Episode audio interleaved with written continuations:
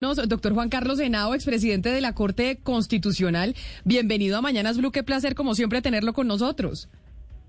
Eso le digo yo, Camila, a usted, a su equipo y a todos sus oyentes. Mire, doctor Henao, desde muy temprano y desde ayer, de hecho, conocimos el estado de cosas de inconstitucionalidad que decretó la Corte sobre el tema de los desmovilizados en, eh, en Colombia.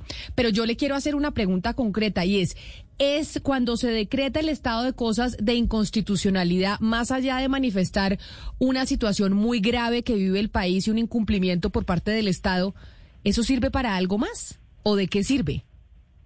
Claro, claro que sirve para mucho pues eh, sirve para mucho, Camila, y le respondo en concreto, sin perjuicio de que después le pueda decir a usted y a sus oyentes otras cosas, pero sirve, mire, por ejemplo, en concretico, para que se cree que es lo que ocurre con las otras épocas en que se ha decretado el estado de cosas inconstitucional, para que se cree una sala de seguimiento al interior de la Corte Constitucional, en donde la Corte misma solicita financiación para esa sala de seguimiento e ir monitoreando monitoreando todos los avances sobre las órdenes que dio ayer en concreto la Corte. Entonces, eso es un primer efecto práctico, ¿entiende? Lo que no pasaría si no se declarara el estado de cosas constitucional. Aquí, ¿qué significa? Que la Corte va a tener el ojo encima de lo que vaya mejorando la situación de los excombatientes de la FARC.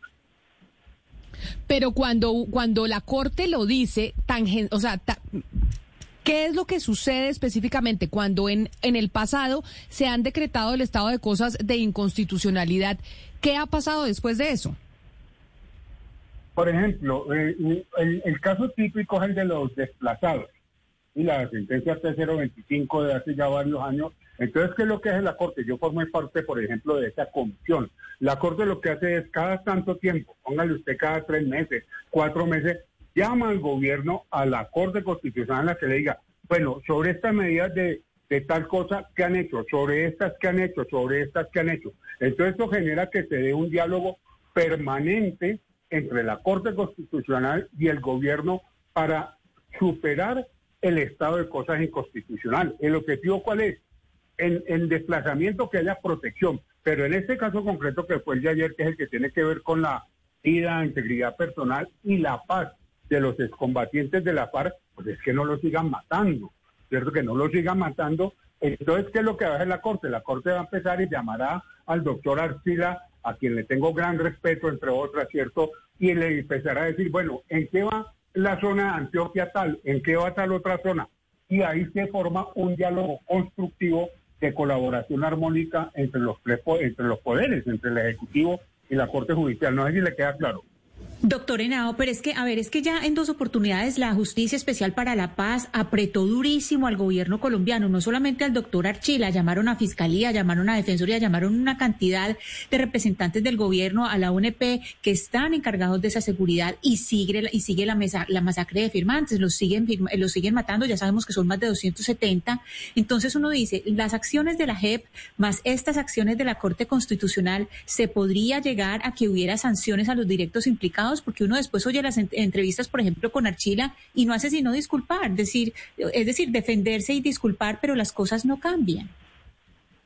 Es que mire, aquí lo que pasa es que se entra en otra lógica. Una cosa es lo que diga la gente, que está muy bien, y usted sabe pues que yo conozco, digamos, la formación de esa institución, pero es que otra cosa es lo que diga la Corte Constitucional. Aquí la Corte Constitucional, ¿qué, qué es lo que va a decir? Por ejemplo, en concreto, señor presidente, en Antioquia, en tal región de Antioquia. No mencioné los nombres de los municipios, pero ahí están dichos en el comunicado que salió ayer verbal de la Corte Constitucional. En tal región hay tales problemas de seguridad para los combatientes. Usted tiene que empezar, por ejemplo, a desarticular los grupos descendientes de paramilitares y le van a hacer un, seguimiento inconcreto, concretico.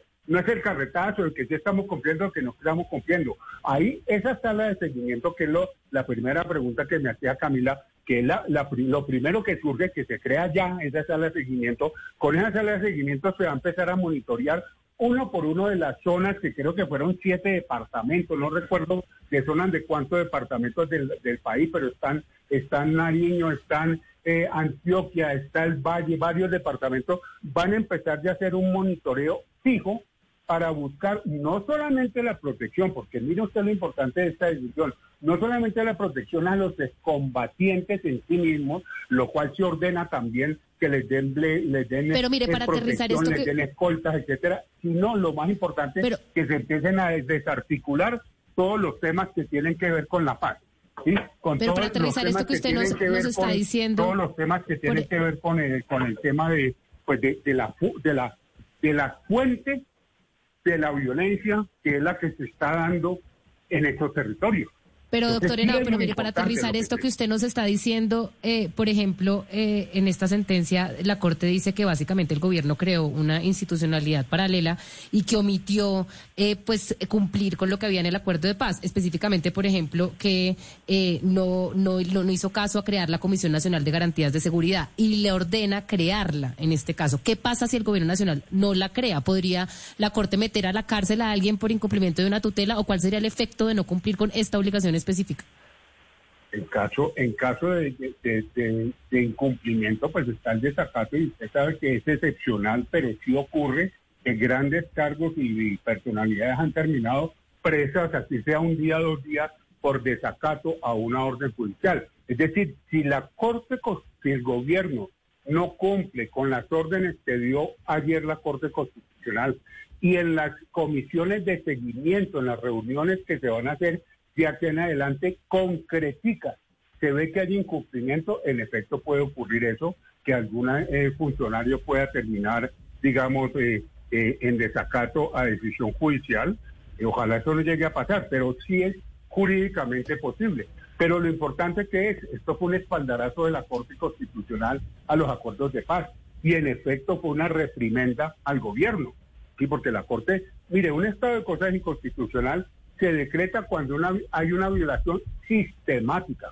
Y los oyentes que me pongan atención a la palabra sistemática, violación sistemática de derechos, es que es reiterativa, que no para, que, es, que tiene muchas causas que no se han estudiado, que no se han controlado por parte del gobierno. Y aquí va una cosa para decir, miren que la, la, digamos la decisión tiene dos partes, Camila. Tiene una parte que son las órdenes concretas. No sé, que, no se puede, hasta, hasta nada órdenes sobre el lenguaje, ¿me entiende? Que se tiene que meter en esto, pero nombran escoltas, por ejemplo, medidas para, para, eh, para tomar medidas de seguridad sobre los territorios y las medidas que están en los acuerdos de paz. Esas de órdenes las tomaron prácticamente por unanimidad, porque esto salió en la, en la decisión que la decisión fue 5-4. Y eso es cierto, pero no es cierto. ¿Por qué es cierto? Porque ese 5-4 fue sobre la declaratoria del estado de cosas inconstitucional. hubo cuatro magistrados que dijeron que no daba para tanto. ¿Y qué significa que la Corte haya hecho por mayoría que fue violación eh, sistemática de derechos constitucionales? Pues que considera que es una situación muy grave, como en efecto lo es lo que le está pasando a los excombatientes de la FARC. Entonces, en el, digamos, por decirlo, no lo quiero decir, pero para que me entiendan, el regaño fundamental que la Corte le da al gobierno es que está incumpliendo de manera sistemática. Eso es el estado de Consejo Constitucional y por tanto 5 a 4 votaron para declarar el estado de Consejo Inconstitucional. Pero en lo que son las órdenes concretas de dar garantías de seguridad, ahí, ahí no hubo esa división, ahí estuvo prácticamente toda la Corte unida apoyando que había que dar esas órdenes. Es decir, ¿eso qué significa? Que en el fondo la, unanimidad prácticamente en cada una de las órdenes de la Corte ha sido eh, bastante importante. Yo tengo una última pregunta para usted, doctor Henao, antes de que se me vaya, porque sé que tiene otro compromiso y es sobre el tema del aborto y usted como conjuez en la Corte Constitucional. ¿Va a aceptar el encargo? Yo, no, me pregunta eso, por favor. No, no, no, no, no, no, lo quiero que lo recusen. No le voy a preguntar nada de... No, pero ¿va a aceptar el encargo, sí o no? Y bueno, vamos a ver. Yo, yo sobre eso prefiero ni abrir la boca. Como un pescado. Doctor Henao, mil gracias. Feliz tarde. Bueno, gracias a usted, Camila, de su equipo. Un saludo especial. Nos vamos con las noticias del mediodía aquí en Mañanas Blue. A esta hora, Interrapidísimo entrega lo mejor de ti. En Blue Radio son las. En Colombia son las 12 del día, un minuto. Nos sentimos orgullosos de seguir entregando lo mejor de Colombia.